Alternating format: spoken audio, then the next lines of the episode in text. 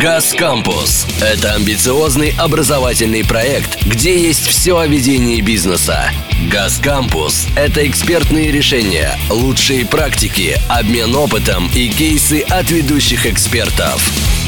«Газ Кампус» представляет подкасты Добрый день, уважаемые слушатели! Рады приветствовать вас в нашей рубрике «Подкасты». Сегодня мы поговорим об успешном маркетинге и его приемах с гендиректором и управляющим партнером Paper Plans, практикующим маркетологом и отличным стратегом Ильей Балыхниным. Илья, здравствуйте! Да, добрый день, коллеги, здравствуйте. Итак, э, маркетинг в дилерском центре. Какие есть особенности маркетинга в этой сфере? Э, чем маркетинг автодилеров отличается от маркетинга в любой другой крупной компании? Да, отличный вопрос. А, смотрите, значит, я бы начал с того, что в целом определил, чем маркетинг должен заниматься. Первое, чем маркетинг занимается, это, конечно, управление продуктом.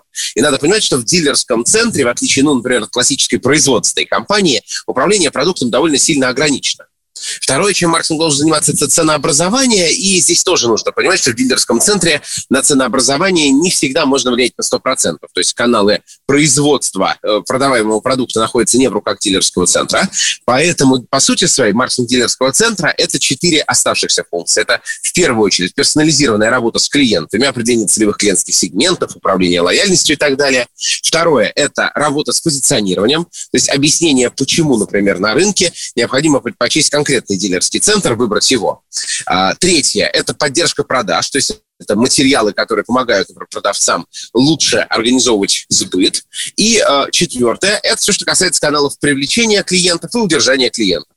Вот, по сути, свои четыре главных функции. То есть, в отличие от такого классического маркетинга, в дилерском центре функций не 6, а 4. Но акцент, например, на позиционирование, с учетом того, что многие дилерские центры до известной степени друг на друга похожи и отличаться могут там в лучшем случае сервисом, это, наверное, стержневая функция хорошего правильного маркетинга в этой индустрии. А как взаимодействуют маркетологи и продажники?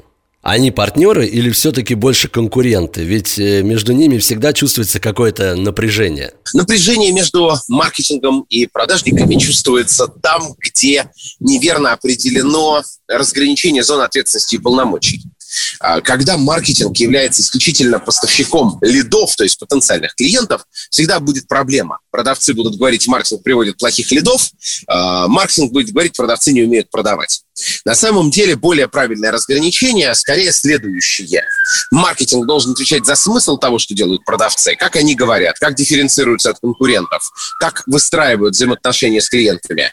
А, например, руководитель отдела продаж должен отвечать за административный порядок, за то, чтобы продавцы вышли, своевременно действовали, действовали по расписанию, инструкциям и так далее. То есть за исполнение.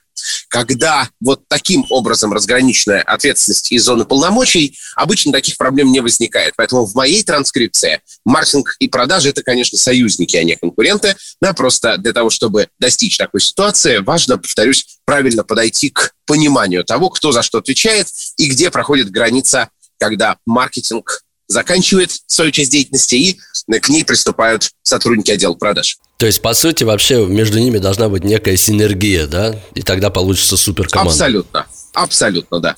Илья, а был ли у вас опыт э, работы в маркетинге для автодилеров? Может, э, разрабатывали какую-то стратегию для автомобильной компании? Да, вы знаете, был я называть сам дилерский центр по договору о неразглашении не имею права, но это довольно крупный игрок рынка, а, в основном в Москве представлены, причем в очень разных ценовых категориях, начиная от э, бюджетных и заканчивая премиальными и даже там сверхпремиальными марками. А, нам довелось для них разрабатывать стратегию, основанную на данных и нацеленную на персонализацию взаимоотношений как с э, частным клиентом, розничным, классическим, так и с корпоративными заказчиками, поскольку клиент работал в том числе с корпоративными автопарками и поставлял в них, например, либо грузовые автомобили, либо э, автомобили коммерческие, ну, там, не знаю, для массовой перевозки людей, например. Ну вот. Э, действительно доводилось разрабатывать стратегию, она была нацелена в первую очередь на рост такого показателя, как lifetime value, то есть доход от клиента за всю его жизнь, не секрет, что у дилерского центра такой доход зависит не только от количества повторных сделок как такового, но и, например, от количества ТО, которые проходит клиент. Причем мы с вами, наверное, знаем, для каждого дилерского центра есть важная точка перегиба. Это третий год эксплуатации автомобиля, когда э, после третьего года фактически разницы в том, где проходить ТО, в авторизованном дилерском центре или у так называемого гаражника, на самом деле уже нет. Да, и вот здесь очень важно правильно донести, а в чем ценность прохождения ТО в дилерском центре, начиная с четвертого года эксплуатации. Ну, вот и стратегия была в том числе и на это нацелена. А вы не могли бы поделиться, вот когда вы беретесь за тот или иной проект вот в сфере маркетинга, вот что для вас является главным мотиватором? Вы знаете, я в целом просто с большим уважением исторически отношусь к любому частному бизнесу.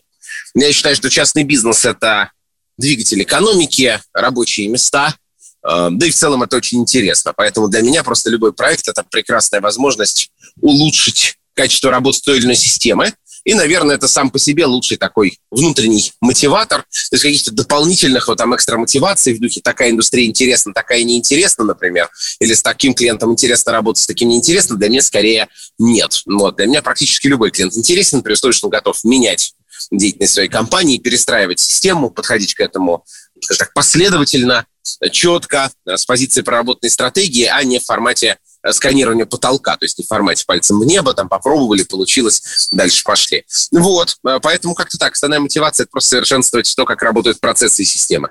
А влияют ли результаты а, вашей работы вот непосредственно на то, кто является представителем того или иного бренда, для кого вы разрабатываете компанию? Вы знаете, да нет, на самом деле нет. Просто иногда, знаете, бывает такое, что вот один представитель как-то неправильно все изложил, результат один, потом другой, результат выстреливает совсем по-другому. Вы знаете, для меня, когда консультанта отдельная часть работы помочь любому визави грамотно все изложить. Я считаю, что если кто-то что-то неправильно изложил, это я неправильно спросил. Тогда поделитесь э, кратким кейсом для успешного маркетинга в дилерском центре. Ну, смотрите, я бы, наверное, так сказал. Чтобы маркетинг в дилерском центре был успешным, нужно найти ответ на четыре вопроса.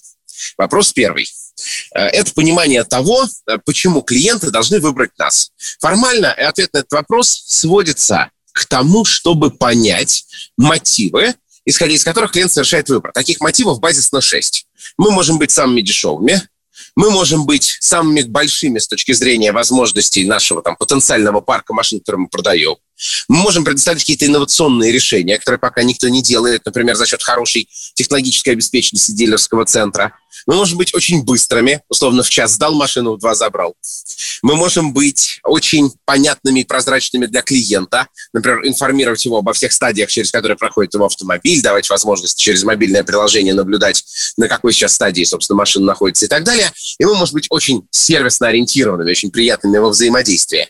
На стыке вот этих вот факторов выбора э, и Э, на некой такой интерференции или стыке с тем, что предлагают наши конкуренты, мы должны понять таким образом, какими должны быть мы.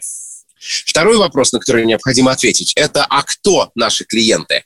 Да, и э, как они себя, в принципе, ведут. Здесь очень сильно помогает качественное ведение клиентской базы, ну, например, в CRM-системах.